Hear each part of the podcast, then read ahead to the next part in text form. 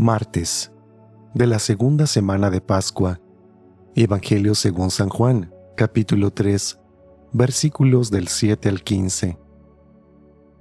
En aquel tiempo Jesús dijo a Nicodemo, No te extrañes que te haya dicho, tienen que renacer de lo alto. El viento sopla donde quiere y oyes su ruido, pero no sabes de dónde viene ni a dónde va. Así pasa con quien ha nacido del Espíritu. Nicodemo le preguntó entonces, ¿Cómo puede ser esto? Jesús le respondió, Tú eres maestro de Israel, ¿y no sabes esto?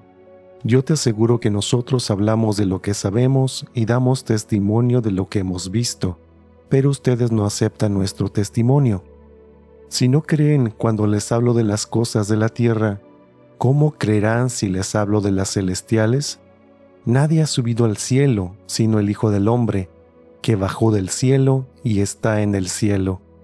Así como Moisés levantó la serpiente en el desierto, así tiene que ser levantado el Hijo del Hombre, para que todo el que crea en él tenga vida eterna. Palabra del Señor.